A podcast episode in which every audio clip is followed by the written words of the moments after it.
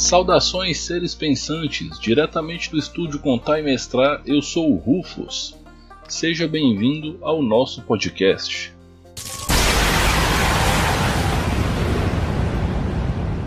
Bom, o podcast de hoje é um tema muito diferenciado.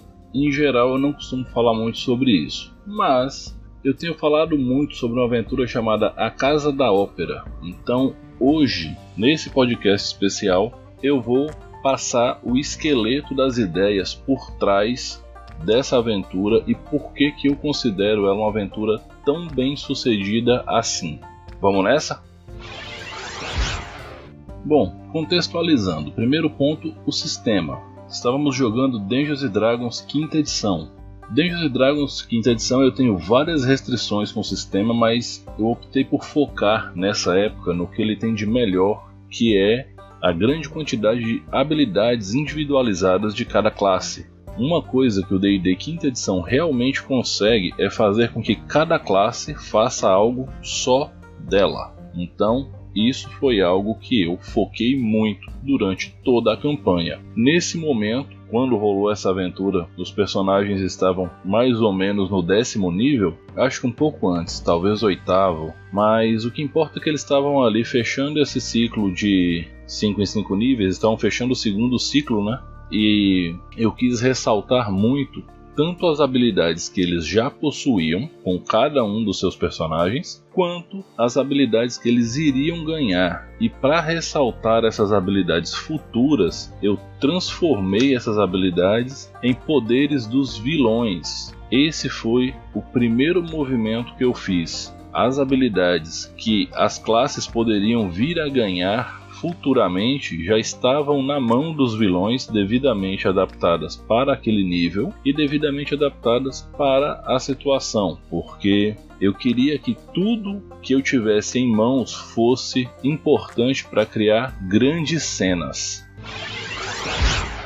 Então, dita essa preparação, qual era a situação da campanha? Naquele momento, eles estavam atravessando a cordilheira a oeste da localização do mapa, não me lembro agora o nome das montanhas, mas era uma região de uma cidade chamada Martelo Vigente. Para quem jogou D&D quarta edição, eu situei toda a campanha no cenário que tem no livro do mestre da quarta edição, que é o Vale Nentir. Eu adicionei várias camadas minhas, mas eu usei a base daquele cenáriozinho que é extremamente funcional que tem no livro do mestre. Quem não conhece, fica a dica, Vale Nentir. Cidade de Martelo Vigente ela é muito interessante do ponto de vista de construção de histórias, porque ela é uma metrópole de anões na superfície e no subterrâneo ela é uma mega necrópole. E existem vários fantasmas que atuam na vida e no dia a dia da cidade. Então isso é muito interessante. Um outro ponto é que tem uma população muito grande de orcs e meio orcs, porque o Martelo Vigente é um local onde foi feita uma trégua numa guerra do passado entre anões e orcs. Mas não era lá que eles estavam. Eles passaram por lá, foram para uma cidade que eu criei ao norte, que era a cidade natal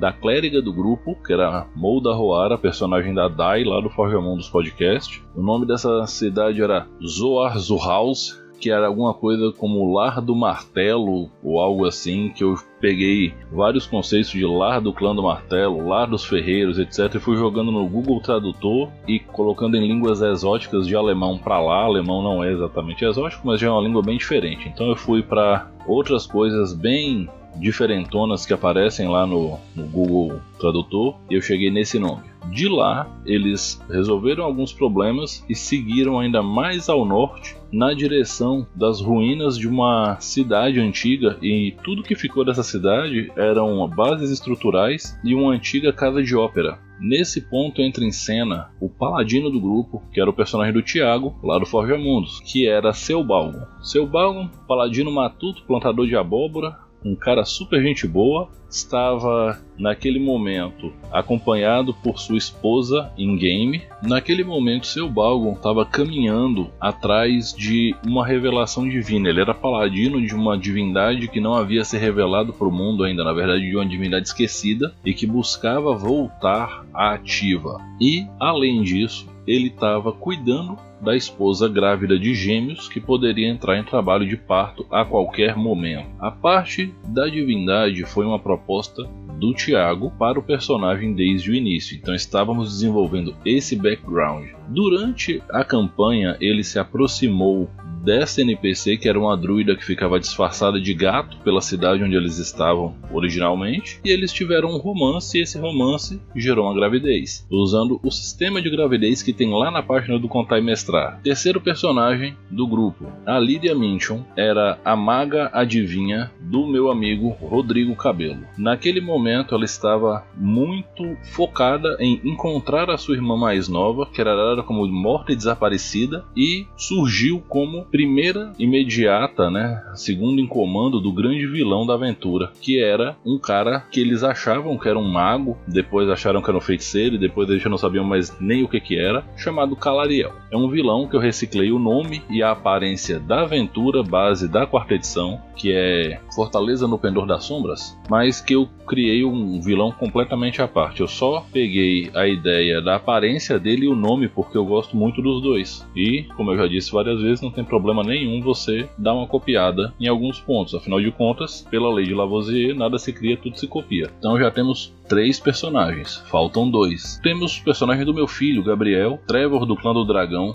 feiticeiro barra paladino. Naquele momento acho que ele ainda não era paladino, ele era só feiticeiro, feiticeiro dracônico. E ele estava determinado a encontrar a espada de seu clã. Trevor é um exilado de um outro mundo que o clã do dragão protegia aquele mundo. E o líder do clã do dragão, pai do Trevor, enlouqueceu por um motivo diverso, dizimou quase todo mundo e no último momento, no último esforço, alguns membros migraram para outras dimensões numa magia de teleporte desesperado. O Trevor e um tio dele caíram lá no Vale Nentil e assim ele se juntou ao grupo. Haviam rumores de que nesse local havia surgido uma espada mágica cuja descrição batia com a espada da família do Trevor e que estava causando uma distorção de realidade, fazendo aparecer portais, seres extraplanares e coisas do tipo. Por último, temos o personagem do meu amigo Andrés, que era o Albino, o mestre dos venenos. O Albino estava lá naquele momento só para não deixar o grupo na mão, porque ele estava muito puto porque ele foi criado como menos que um animal por ser o mestre, né, o grande beneficista Rugones, e ele estava tentando encontrar Rugones para matá-lo. Resumo era esse. O Albino ele era um cara completamente revoltado, ele queria mais era tocar o terror e envenenar todo mundo, deixar todo mundo doidão com os alucinógenos. E, ironicamente, o Rugones tinha uma parceira que tinha uma aprendiz. Essa aprendiz era apaixonada pelo Albino e se encontrou com ele por volta da terceira ou quarta aventura. Então ele estava desenvolvendo um relacionamento com essa NPC de uma forma um pouco mais profunda e o Albino estava num momento pessoal de construção da sua humanidade. Então a única pessoa que enxergava o Albino como um ser humano era essa Ladina que nem nome tinha direito, se eu não me engano. Eu procurei nas minhas anotações aqui e realmente eu não encontrei encontrei.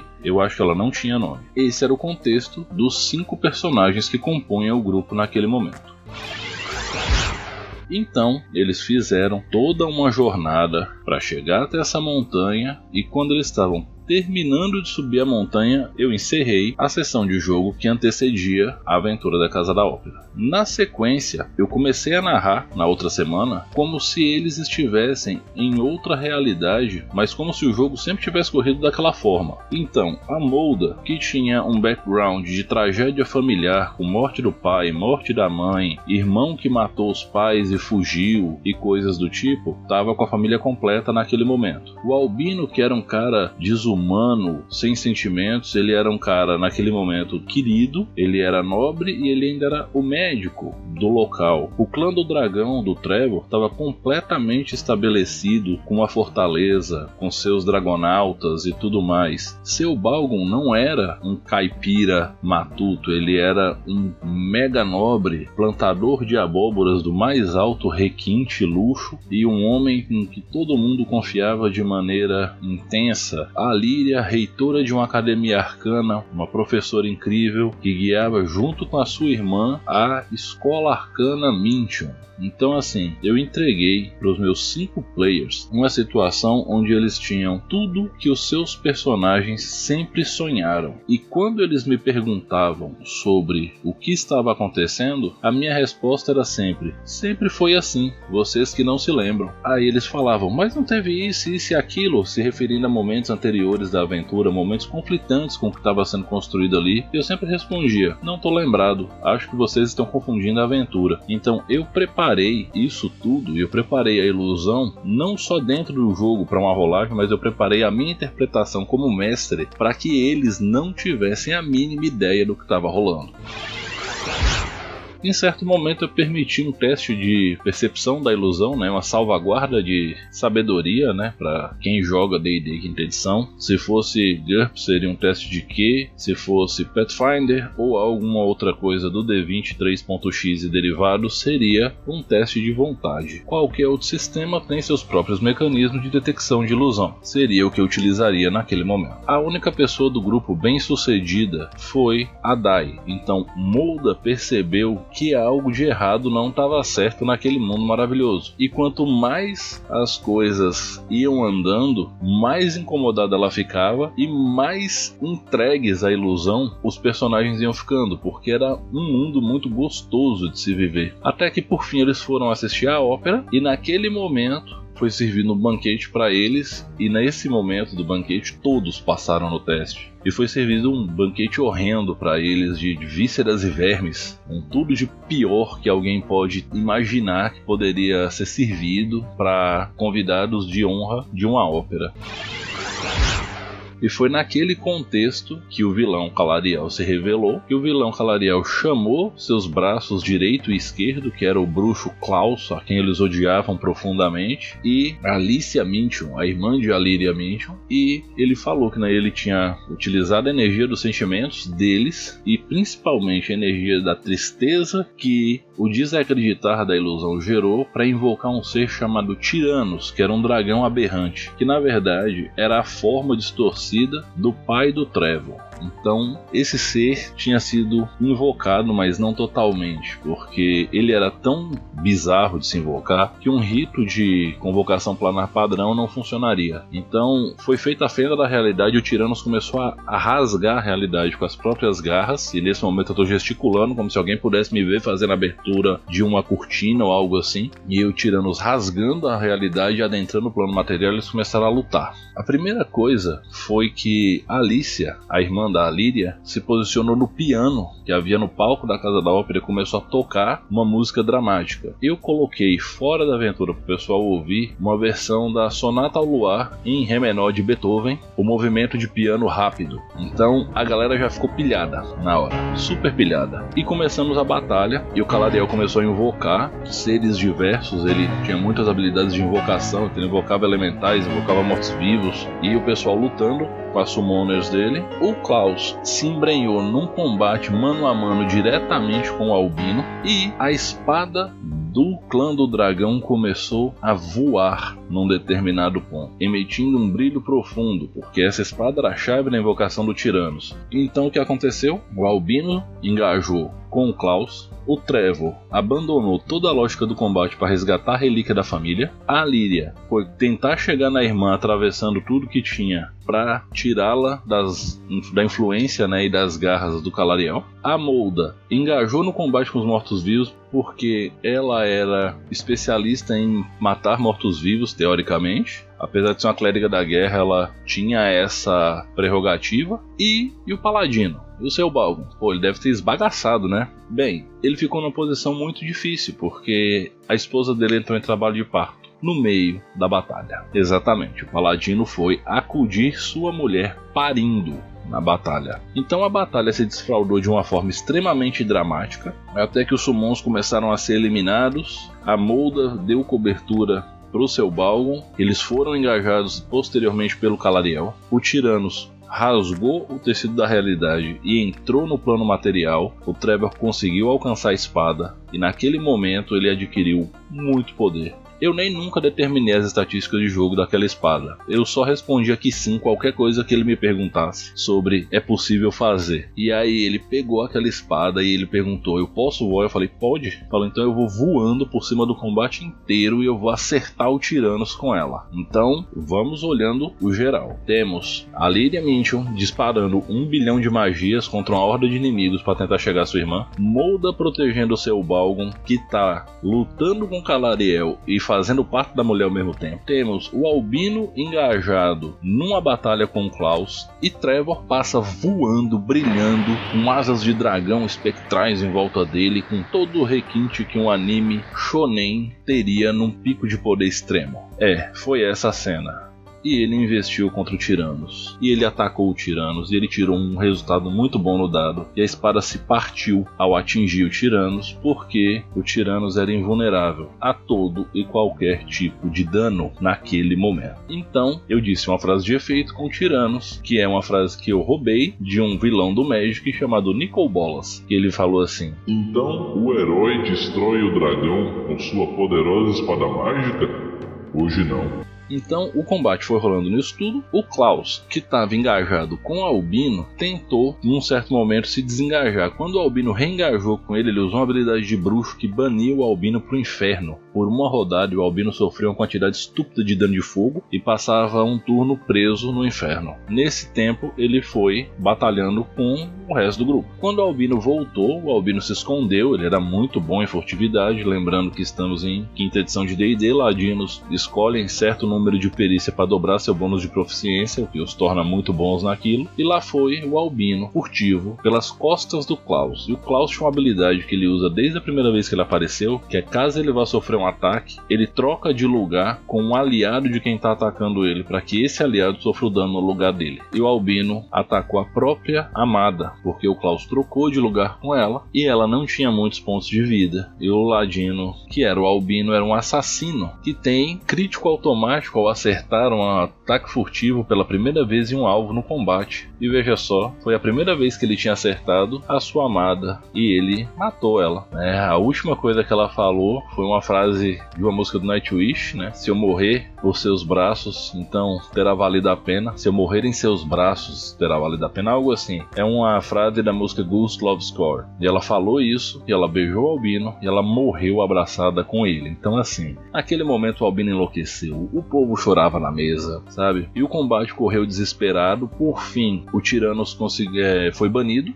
eles conseguiram levar ele de volta pro portal. Calariel se retirou junto com o Klaus e com a Alicia. E foi uma batalha que eles venceram. Foi um sentimento de vitória, porque eles forçaram a retirada dos oponentes no momento em que o dragão foi banido. Só que também foi um sentimento de vitória amarga, porque o Albino matou a própria mulher e um dos gêmeos do seu Balgon, né, que a esposa do seu Balgon pariu, nasceu morto. Então eles tiveram que sepultar dois corpos no alto da montanha, nas ruínas da Casa da Ópera, e foi uma vitória que encerrou com um momento muito triste.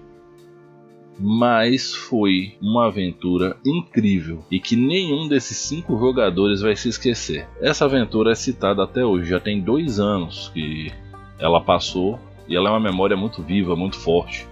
Se eu falo Klaus, Casa da Ópera, Caladiel, essas coisas o pessoal já sabe. É uma memória tão poderosa quanto pro meu grupo antigo é a parede.